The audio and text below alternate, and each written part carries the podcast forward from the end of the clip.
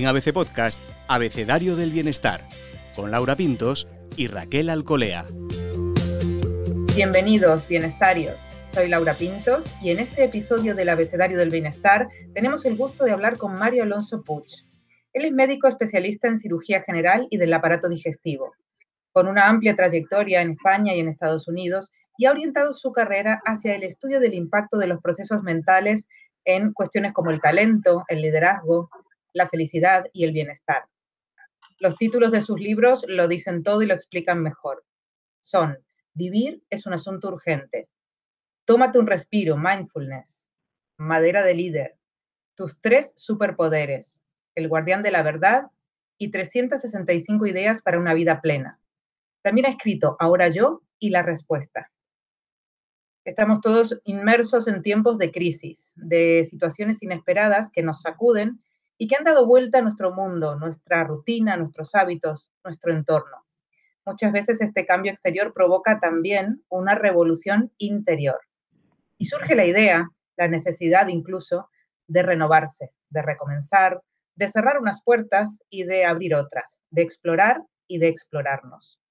Por eso lo hemos invitado a hablar de su libro Reinventarse, que aunque va por la edición número 35, hoy está de plena actualidad. Hoy con la R de reinventarse.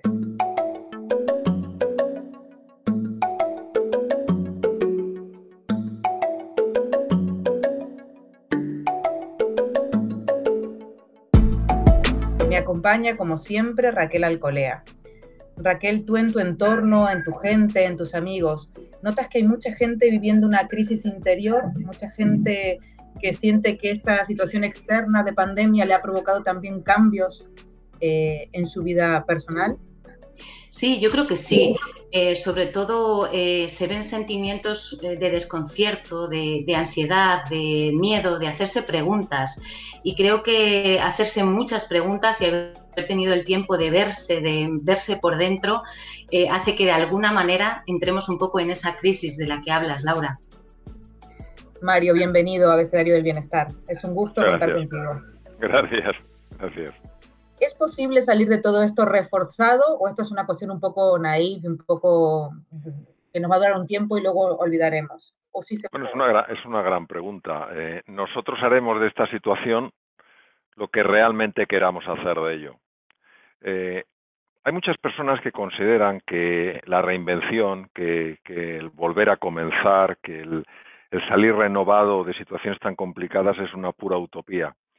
Yo puedo afirmar, no solo desde mi experiencia directa, sino desde la oportunidad que he tenido, no solo en el campo de la cirugía, sino en el campo de la investigación, en, los campos que has comentado, Laura, yo puedo afirmar que el ser humano tiene tanto potencial en su interior, potencial desconocido, que precisamente en los momentos críticos, en los puntos de inflexión vitales, es cuando ese potencial se siente llamado a emerger. Y cuando emerge, produce sorpresa, produce admiración y una profunda gratitud. Y por eso considero que es ahí donde tenemos que enfocar nuestra atención, en el reconectar con ese potencial, con esos recursos internos y que afloren. Ahora, si nosotros creemos que esos recursos no existen, ¿para qué vamos a intentar conectar con ellos si ya hemos negado su existencia? Es como hace 500 años se negaba la existencia de un mundo más allá de la línea del horizonte. Que se negara no, quiso decir, ni mucho menos ni quería decir que fuera falso. De hecho, una serie de intrépidos navegantes, empezando por Colón, pues decidieron ir más allá de la línea del horizonte y que descubrieron un nuevo mundo, un mundo lleno de recursos. Nos pasa exactamente igual. Y esto se puede aplicar al mundo interior. Tenemos una serie de limitaciones, una serie de barreras que las vivimos como absolutamente ciertas e inamovibles. Son, son, para nosotros son límites infranqueables. Eso no es así.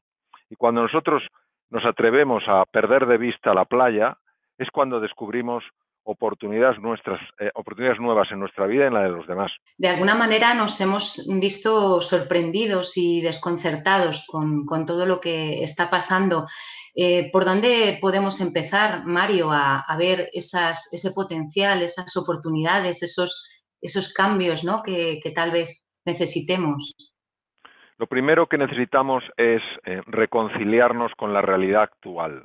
Es decir, se sabe desde la biología, desde la fisiología y también desde la psicología que los procesos de resistencia, cuando uno se enfrenta a lo que hay, producen una merma a nivel biológico y a nivel cognitivo, a nivel intelectual. Es decir, la persona que se está resistiendo, que está rechazando una determinada realidad, sea una enfermedad, sea una pérdida económica, sea eh, una pandemia, cuando se rechaza eso porque no nos gusta y ese rechazo se mantiene en el tiempo, esa resistencia se mantiene en el tiempo, hay cambios muy profundos en el riego del cerebro, nos convertimos en personas más torpes a la hora de entender la nueva realidad.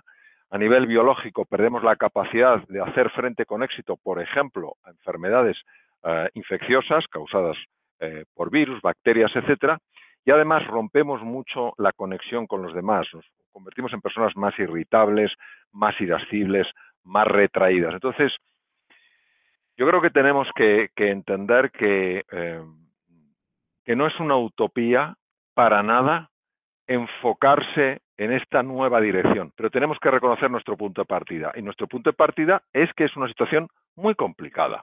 Ahora, una cosa es una situación muy complicada y otra muy diferente es una situación insuperable. Lo que hace una situación insuperable es la mente humana, no es la realidad, es la mente humana. Solo hay una realidad insuperable que es la muerte. La muerte es insuperable, no conocemos nadie que haya muerto eh, y, que haya vuelto eh, em, para, contarnos las, para contarnos las cosas. Si, conocemos personas que han experimentado esa sensación de abandonar el cuerpo, pero estamos hablando de cuando se ha producido ya la muerte definitiva. Entonces, ¿qué quiero decir? Que tenemos que reconocer nuestro punto de partida. Nuestro punto de partida es difícil, no lo hagamos insuperable. Convirtamos ese obstáculo en un escalón para subir, no en un muro que no nos deje avanzar. Mario, entiendo que esta actitud de aceptación, que supongo que es de lo que hablas, ¿no? De aceptar las, cosas, sí que puede venir al principio con dolor, con sufrimiento, con angustia, con depresión, ¿no? luego hay que salir hacia otro, hacia otro, otro nivel. ¿Cómo se hace esa transición? Es, una, es, un tema bastante de, mucho calado, el tema de la aceptación, porque hay que manejarlo con enorme sensibilidad. Ah. Entonces voy a procurar ser muy preciso en el lenguaje. Primero, marcando una distinción entre resignación y aceptación. ¿Cuál es la diferencia? En ambos casos, tanto en la resignación como en la aceptación, reconocemos que el desafío es de enorme envergadura. ¿Mm? Pongamos, eh, por ejemplo, la situación actual, una pérdida económica tremenda, montones de empresas sufriendo, personas pasando situaciones tremendamente difíciles, y eso lo comparten tanto la resignación como la aceptación. Es decir, ambas se dan en situaciones muy complejas. ¿Cuál es la diferencia entre la resignación y la aceptación? En la resignación, yo considero que no tengo, que no hay dentro de mí recursos suficientes para hacer frente a la situación tan compleja eh, a la que me enfrento. Mientras que en la aceptación, yo sí considero que tengo recursos para hacer frente a esa situación. Pero que para que afloren esos recursos, primero tengo que dejar de resistirme a lo que es. Porque el propio Carl Gustav Jung, uno de los psiquiatras más notables que ha habido, dijo lo que se resiste, persiste. Cuanto más me enfrente a lo que hay, más pérdida de poder interior experimentaré. Entonces, esa es la diferencia. La persona que, se resigna ante una enfermedad dice, me ha tocado esta desgracia, no puedo hacer nada yo no puedo hacer nada. Harán los médicos, hará la tecnología, la ciencia.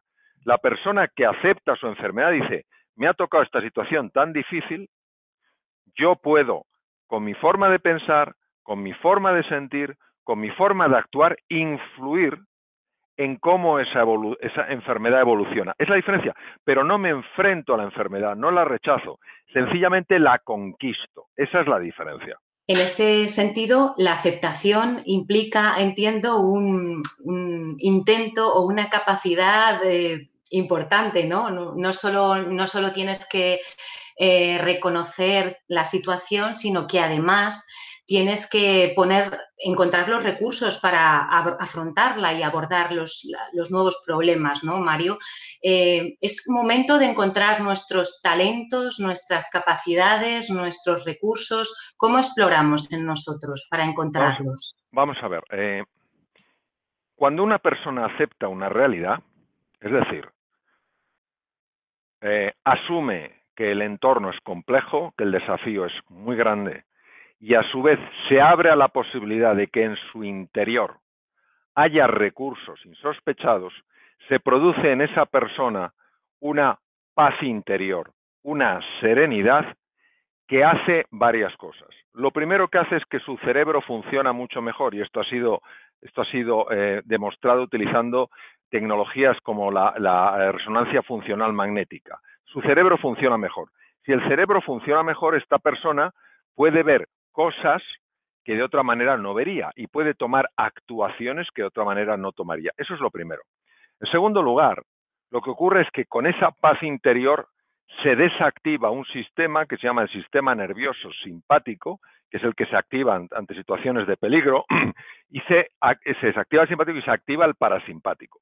El sistema parasimpático, para que nos hagamos una idea, es capaz de influir positivamente en las líneas de defensa del cuerpo ante la enfermedad. Es decir, ya estamos hablando de recursos mentales y de recursos fisiológicos. Pero es que además, cuando una persona eh, acepta una realidad y tiene esta paz interior, es más fácil que los demás se acerquen a ayudarla, porque es más difícil que se aísle, es más difícil que se vuelva irascible, es más difícil que se cierre. Es decir, hace más fácil el pedir ayuda y el ser ayudada. Aunque solo fueran estas tres dimensiones, imaginemos el impacto que tiene frente a eh, una enfermedad o frente a una, a una situación de crisis. Un empresario que ve que su empresa se está hundiendo. Si acepta esa situación, que es la complejidad del entorno, y se abre la posibilidad de que en su interior haya verdaderos recursos, como los hay, esa serenidad, ese equilibrio, automáticamente abre compuertas en su cerebro. Y esta persona puede tener mm, momentos, eh, lo que se llaman los insights, momentos de lucidez, intuiciones. Ay, voy a, voy a ir por allí. En segundo lugar, sea una persona que tendrá más energía. El sistema simpático, el de la amenaza, es un sistema que consume una cantidad tremenda de energía. Por eso se llama ergotrópico, porque consume energía. Cuando se activa el parasimpático, que es el propio de la serenidad, eh, eh, los niveles de energía aumentan. Por eso se llama sistema trofotrópico, porque aumenta la energía. Es decir, ese empresario tendrá más energía para poner en marcha nuevos proyectos, para buscar nuevas iniciativas. Pero es que además esa serenidad y esa paz interior le llevarán a la persona a buscar mm, cooperación, hablar con otras personas sin crispación, sin estar dominados por el miedo. Es decir, se gana por cualquier sitio donde se mire. Es muy interesante esto de la aceptación y todo lo que deriva de ella. Hay otro concepto que tratas en el libro que también nos parece muy interesante, que es el de la atención. ¿A qué atiendo? ¿Dónde pongo mi foco? A veces decimos cosas, creemos que las pensamos, pero tenemos puesta la atención en otro sitio. ¿Cuál es la importancia de la atención, Mario? Eh, eh, ah, mira, Laura, eh, desde hace ya 3.500 años, en el Bhagavad Gita, probablemente unos textos más antiguos, mm. ya se habla de la importancia de la atención. Hace 2.500 años, el príncipe Gautama Siddhartha, el, eh, se llama Sakyamuni Buda, el primer Buda, habló de la importancia de la atención. No lo miremos desde el punto de vista ni religioso ni místico, solamente desde el punto de vista de la mente. Desde hace más de 30 años, una serie de investigadores en el campo de la medicina llevan mostrando hasta qué punto la atención es una capacidad fundamental en el ser humano. Entonces, a tu pregunta, ¿dónde ponemos la atención? La atención hay que ponerla en dos sitios. En lograr lo que quieres en lugar de evitar lo que temes. Eso es lo primero. Porque la mayor parte de las personas están constantemente enfocadas en evitar lo que temen. Esa energía es muy destructiva, tremendamente destructiva. Hay que enfocarse en lo que uno quiere. Y segundo punto, ¿dónde poner la atención? En el aquí y en el ahora. Fijaros, la investigación que hay en el campo de la atención muestra que cuando una persona está distraída, es incapaz de manejar datos de forma simultánea. Es incapaz de eh, captar toda la información que existe. Incluso su sistema de defensa, su sistema inmune cae, pero hasta en un 14%, que esto es una barbaridad. ¿Quién, hubiera pensado hace años que la atención tenía que ver con el sistema de defensa del cuerpo? Entonces, ¿dónde ponemos la atención? En lo que quieres, no en evitar lo que temes, y en el aquí y en la ahora, en el presente. Mañana ya tendrá eh, su periodo de dedicación. Hoy, donde estamos, en lo que estamos haciendo, en el aquí y en el ahora. Otro de los conceptos que nos han gustado mucho y, bueno, de, ellos hemos hablado en alguna otra ocasión es de la imaginación. Eh, este concepto que, bueno, que no parece a priori demasiado científico, pero que tal vez nos, estamos equivocando, ¿no? Eh, ¿Qué opinas sobre esa necesaria imaginación en este momento? Cuando Albert Einstein, que es reconocido por casi todo el mundo como el científico más importante que ha habido en el siglo XX, eh, le dijeron, alabaron su capacidad lógica a la hora de haber elaborado esa teoría, la teoría de la relatividad, él, se enfadó y, dijo que no le daba ningún, ningún valor a su análisis lógico, que todo el peso se lo daba a la imaginación. La imaginación, como muy bien decís, es una de las facultades peor comprendidas, porque si entendiéramos el impacto que tiene, os digo que nuestra vida daría la vuelta como un calcetín. ¿Qué es la imaginación? La imaginación es la capacidad de crear una realidad desde la mente al mundo físico. Es decir, cuando yo estoy imaginando, no estoy creando castillos en, en el aire, estoy atrayendo a mi vida, estoy co-creando con la vida una nueva realidad. Y esto está muy bien estudiado desde la física cuántica, donde el observador influye en lo observado, no simplemente describe lo observado. Hay una realidad allí fuera y yo estoy aquí. No, no. Yo, con mi forma de imaginar, estoy impactando probablemente a nivel energético algo que sucede, todo es energía y empiezan a ocurrir una serie de fenómenos, una serie de cosas que digo, ¿de dónde ha salido esto? Salió de tu imaginación. Si nos damos cuenta, todas las creaciones del ser humano proceden de dos elementos. Uno, su pasión por hacer realidad algo inexistente. Y luego su imaginación para visualizar esa realidad inexistente, cómo se sentiría si esa realidad fuera existente en el mundo de la materia, el tiempo y el espacio. Y eso es lo que sucede. Primero lo deseas, luego imaginas lo que deseas y finalmente lo creas. Muchas veces hay gente que nos dice eso es imposible, eso no se puede o tú no puedes. Y otras veces es nuestra propia voz interior la que dice, ya se te ha pasado el tiempo, tú no eres capaz, em, eso que imaginas no es posible, no lo vas a conseguir cómo trabajar con este, este otro ser que nos habla dentro, ¿no? Y que muchas veces nos boicotea. El más demoledor nunca es el de fuera, el más demoledor siempre es el de dentro. Si tiene poder el de fuera es porque le hace caso el de dentro. Porque todos sabemos que cuando uno se siente fuerte, no digo, no hablo de arrogancia, hablo de verdadera fortaleza interior, lo que llaman los japoneses el jime.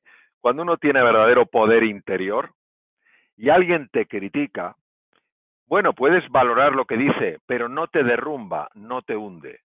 Las críticas de otras personas, cuando no son críticas constructivas, sino que tienen ese punto irónico, despectivo, humillante, nos hacen tanto daño porque resuenan dentro. Entonces, ¿cómo, eh, eh, contrarrestar eh, la voz interior? Esto es un, camino que lleva, su tiempo. Se trata de ampliar lo que se llama el autoconcepto, la representación que hemos hecho de nosotros mismos. Por una serie de razones, cuando éramos pequeñitos, hemos ido dibujando una imagen de nosotros mismos que ha tenido muchísimo que ver con el condicionamiento social.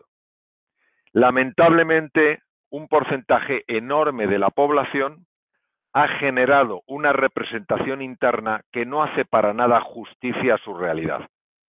Pero como no se sabe que hay otra realidad más allá de la representación interna, uno vive de acuerdo a esa representación. Por ejemplo, hay muchas personas que creen que no merecen ser felices. creen que no merecen ser felices. Y en el momento en el que empiezan a irle las cosas bien, encuentran a la pareja con la que están a gusto, económicamente están bien, están sanos, empiezan a sentir una ansiedad, una angustia diciendo algo malo me va a pasar, no me tendría que ir las cosas tan bien. Y empiezan a sabotear su propio éxito. Esto está basado en la idea de que uno no merece ser feliz. Bueno, sí, el ser humano sí merece ser feliz, pero nuestro condicionamiento mental es tan limitante que nos hace sentirnos pequeños, pecadores, insignificantes, indignos de ser felices. Entonces, yo, ¿qué te diría? Yo te diría lo mismo que he ido comprobando que funciona. Hay que buscar constantemente evidencias, por pequeñas que sean, pruebas, por insignificantes que, que nos parezcan, para mostrarnos ante nosotros mismos que claro que somos inteligentes, que claro que somos buena gente, que claro que somos capaces, que claro que somos creativos, porque la forma en la que se construye esa representación es muy curiosa. Toma ciertos fragmentos, por ejemplo, si yo me considero un cobarde, imaginaros, esa, esa parte de mi representación se ha basado en que he tomado tres datos de cobardía y he eliminado de mi mapa mental 33. Y entonces, ante algo que requiera de mi valentía, como consulto a mi autoconcepto y mi autoconcepto dice, Mario, lo siento, tú eres cobarde, se activará el sistema nervioso simpático, me pondré tenso y no seré capaz de actuar. Entonces, ¿qué es lo que hay que hacer? Hay que reconstruir esa imagen, hay que ampliar el tamaño de ese mapa tan limitante y cómo se hace eso. Buscando en el pasado pequeños recuerdos, pequeños momentos donde has mostrado algo de valentía. No tiene que ser para, para, echar cohetes, algo de valentía. Y vas buscando uno, y vas buscando otro, y los vas poniendo juntos. Y al hacer eso, empiezas a incluir en esa representación tan limitante contraevidencias de tu cobardía, contraevidencias de que tú no puedes. Y llega un momento en el que el autoconcepto y la autoestima empiezan a mejorar. Y a partir de ese momento te darás cuenta de que te es más fácil ser valiente. Y cada vez que seas valiente, lo que tienes que decir es, ¿ves? Sí soy valiente. Ahora, hasta las personas más valientes tienen actos de cobardía. A una persona valiente no se le exige que muestre valentía siempre, no se le exige la perfección. Lo que sí se le, pide es que el rasgo fundamental, habitual de su vida sea la valentía, pero no se le pide la perfección. ¿Cómo funciona el lenguaje, verdad, Mario? Eh, muchas veces la forma en la que nos hablamos, nos, nos dirigimos hacia nosotros mismos, eh, puede marcar eh, ese, concepto que tenemos de nosotros. Em, a la hora de trabajar en, ese tipo de valores, en, buscar en nuestro interior todo aquello que nos, tenemos y que nos hace ser mejores, ¿De qué manera tenemos que hablarnos? ¿Cómo podemos cuidar esa forma de dirigirnos a nosotros? Porque es algo que hemos hablado muchas veces. Siempre miras al espejo, ves lo peor, eh, haces algo, siempre ves lo que has hecho mal, nunca lo que has hecho bien. Y, ese constante castigo eh, en algún momento hace mella, ¿no? Entonces, ¿cómo nos dirigimos hacia nosotros? ¿Cómo nos cuidamos? Primero voy a, explicar, eh, voy a comentar por qué es tan importante el lenguaje. Nosotros tenemos dos hemisferios cerebrales, el izquierdo y el derecho. Cuando empezamos a hacer esa representación interna, ese autoconcepto, lo hacemos solo con el hemisferio derecho. Es decir, porque es el que va captando lo que son sensaciones, sentimientos, etc. Pero a medida que el hemisferio cerebral izquierdo empieza a madurar y se desarrollan las áreas del lenguaje que están en el hemisferio izquierdo, empezamos a hacer interpretaciones de eso que nos sucede. Tengo cuatro años, se me cae un jarrón, se rompe, mi padre me dice, Mario, ¿qué has hecho? Y yo en ese momento puedo hacer muchas interpretaciones. La primera interpretación es que hay objetos que se rompen y la segunda es que yo soy torpe. Si yo interpreto que soy torpe, eso empieza a formar parte de esa representación. Entonces, cuando se es adulto, ¿de qué manera se puede cambiar eso? Eso se puede cambiar de tres maneras. La primera, con las palabras que usamos. Las palabras en sí, las palabras aisladas, tienen la capacidad a nivel del inconsciente de evocar imágenes y de evocar sentimientos. No es lo mismo decir problema que decir desafío. No es lo mismo. No es lo mismo. Porque evocan a nivel del inconsciente sensaciones, sentimientos, imágenes distintos. Entonces, primero, el tipo de palabras. En segundo lugar, el tono. El tono en el que decimos las cosas. El tono lo procesa el lado derecho del cerebro, que es la puerta al inconsciente. Entonces, si yo eh, me digo a mí mismo, soy un fracasado, no tiene el mismo impacto que si me digo, soy un fracasado. Entonces, al utilizar el tono, la profundidad a la que entra es mucho mayor. Si yo digo, he cometido un error, entra una profundidad. Si digo, he cometido un error, entra otra profundidad. Entonces el tono. Y el, en tercer lugar es la interpretación. Hagamos interpretaciones siempre que nos ayuden, no que nos anulen. O sea, yo puedo un, un error interpretarlo como una muestra de mi torpeza. También puedo interpretarlo como un rasgo de que he tenido la valentía suficiente para intentar algo nuevo. Y esto pertenece a la libertad del ser humano. Entonces no podemos dejar que estas interpretaciones, estas palabras y estos tonos no estén dirigidos eh, de una manera que nos ayude. Entonces tenemos que ser muy cuidadosos con esto porque son tres, tres potencias brutales, las palabras, el tono y la interpretación, que pueden conformar toda nuestra percepción de la realidad. Qué interesante. Volviendo y uniendo todo esto que nos cuentas con la situación actual del mundo y, de, nuestra vida, eh, como es una situación que moviliza mucho, puede servirnos para empezar este proceso. Hemos sentido miedo, hemos sentido incertidumbre, la sentimos todavía. ¿Todo esto se puede aprovechar en positivo en el sentido de lo que dices? ¿En la interpretación? Sí, primero tenemos que entender que una situación tan eh, nueva, tan inesperada y tan eh, compleja como la actual, inevitablemente a todo ser humano le introduce en un proceso que se llama el proceso del duelo. La pérdida de libertad, la pérdida de seres queridos, la pérdida de salud, la pérdida económica, la pérdida de ahorros, la pérdida de negocio, lleva siempre al ser humano a un proceso de duelo maravillosamente descrito por Elizabeth Kubler-Ross, la psiquiatra suiza. Bien. Entonces, primero hay un shock, después una negación, no puede ser esto, esto no puede ser verdad, esto es una mala pesadilla, no. Después hay el enfado, la ira, de quién es la culpa, quién ha causado esto, por qué muere tanta gente, por qué hay tantas personas, es el enfado. Uno se puede enfadar contra todo el mundo, contra uno mismo, contra la vida, con quien quiera. Después está la tristeza por todo lo que está perdiendo y luego el miedo, que es donde están, estamos transitando eh, socialmente actualmente. Este es un proceso natural. Si es natural, ¿dónde está el problema? El problema no está en el proceso, el problema está en la duración del proceso. Quien se queda estancado en el miedo, quien se queda estancado en la tristeza, quien se queda estancado en la ira, el problema no es que haya pasado por la ira, la tristeza o el miedo, es que se ha quedado ahí. Es como, es como, yo una vez leí algo que me encantó, que fue cuando te caes, cuando te caigas, tú serás quien determine si te has caído en un bache o en una tumba. Pues claro, es eso lo que pasa. Cuando nos quedamos atrapados en el proceso del duelo, es que nosotros mismos nos hemos metido en una tumba. Entonces, primero reconocer que es así, que estas emociones son normales, el enfado, la tristeza, el miedo, y a partir de ahí, lo que hay que hacer es asumir no una nueva normalidad, ni volver a lo anterior, eso no es posible.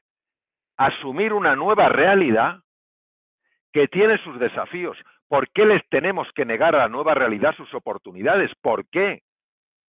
¿Por qué tenemos que negar a una realidad desconocida? En gran parte, ¿por qué tenemos que negarle la oportunidad? No tenemos por qué negar, tenemos que darle la oportunidad de que nos muestre la oportunidad. Y eso depende de nosotros. Una de las frases más escuchadas en estos días de, pandemia es que ya nada será igual, pero no siempre se ve esa, esa, frase con un tono positivo, con un tono optimista, constructivo, con visión de futuro, ¿no? Sería interesante conocer Mario, recursos que nos pudieras dar para vivir ese ya nada será igual de una forma optimista, de una forma esperanzada, ¿no? Que parece que falta un poco eso. Vale, vamos a ver. Eh, lo primero es, vamos a irnos a los datos, no a las opiniones. Antes de la pandemia, según me comentó una gran amiga mía que psiquiatra, hemos coincidido en varios foros, un cuarto, es decir, el 25% de la población española estaba en tratamiento crónico con ansiolíticos y antidepresivos. Es decir, la realidad de la que partimos no es una realidad idílica. Número, número dos, tenemos, teníamos un escenario sociopolítico de muchísimo enfrentamiento, grandes movimientos internacionales, de enfrentamientos, etcétera. Es decir, no partimos de una situación ideal. ¿Qué ocurre? Que la mente humana, cuando pierde una realidad, tiende a idealizar la realidad que perdió tiende a idealizarla.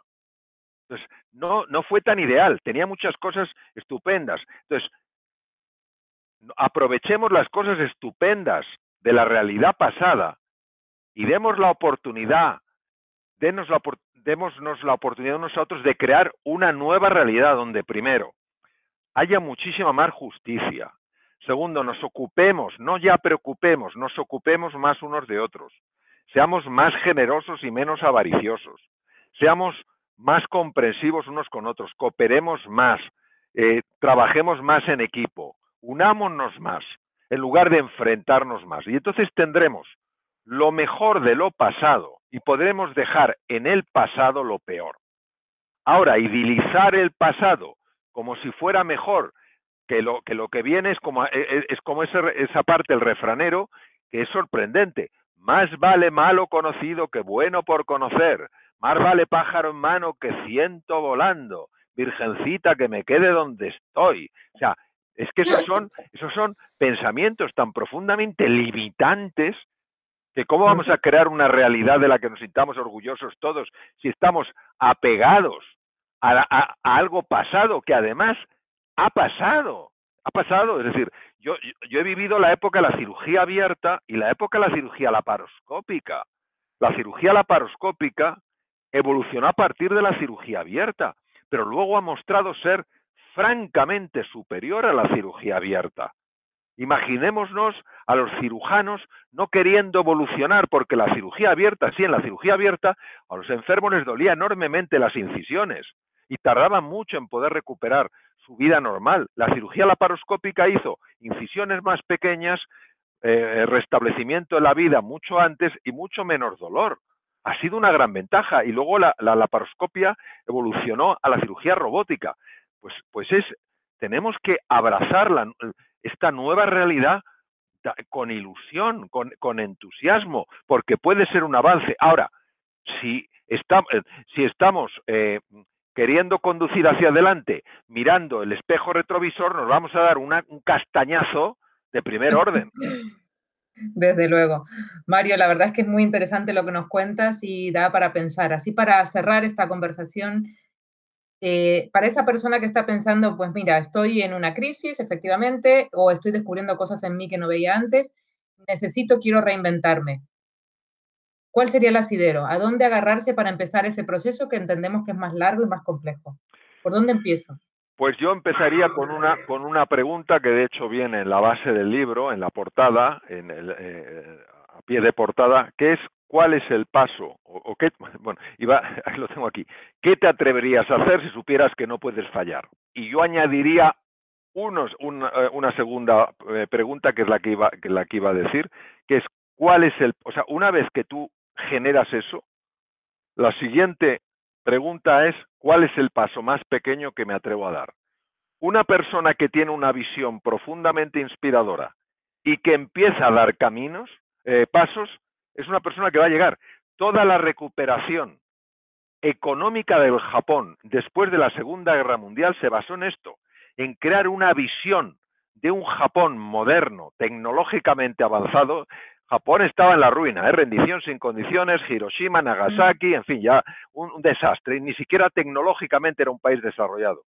Pero ellos se enamoraron de una visión de Japón y cada día ponían sus piececitas en sus fábricas, hacían sus acciones llevados por esa ilusión. ¿Cuál es el paso más pequeño que me atrevo a dar para acercarme a mi visión? Y no digo que mañana, no digo que pasado, pero llegará un momento en el que inevitablemente la visión se convertirá en una realidad tangible.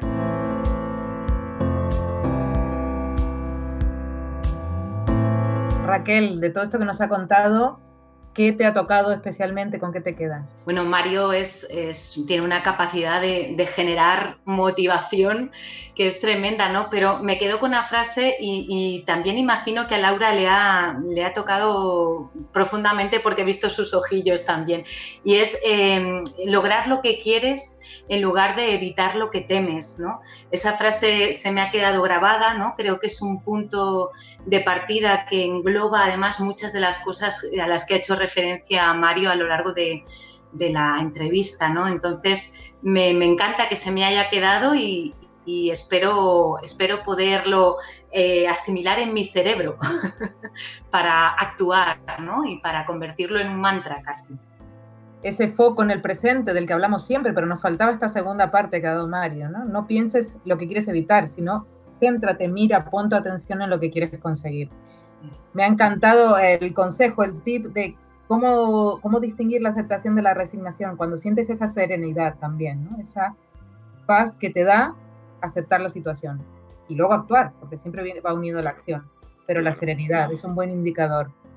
Y, y, luego me ha gustado mucho, Mario, también la idea de no quedarse, por supuesto sentirlo, por supuesto vivirlo, el miedo, la ira, la tristeza, la decepción, pero no instalarse ahí, no construir ahí un, un castillo. Muchas gracias, Mario Alonso Puch, por participar de Abecedario del Bienestar. Muchas gracias a las dos. Cuidaros mucho. Un abrazo enorme. Igualmente, y hasta la próxima, Bienestarios. Puedes escuchar todos los episodios del Abecedario del Bienestar en abc.es, iBox, Wanda, Spotify, Apple Podcast y Google Podcast. Y no te olvides de seguirnos en las redes sociales. ABC-Bienestar.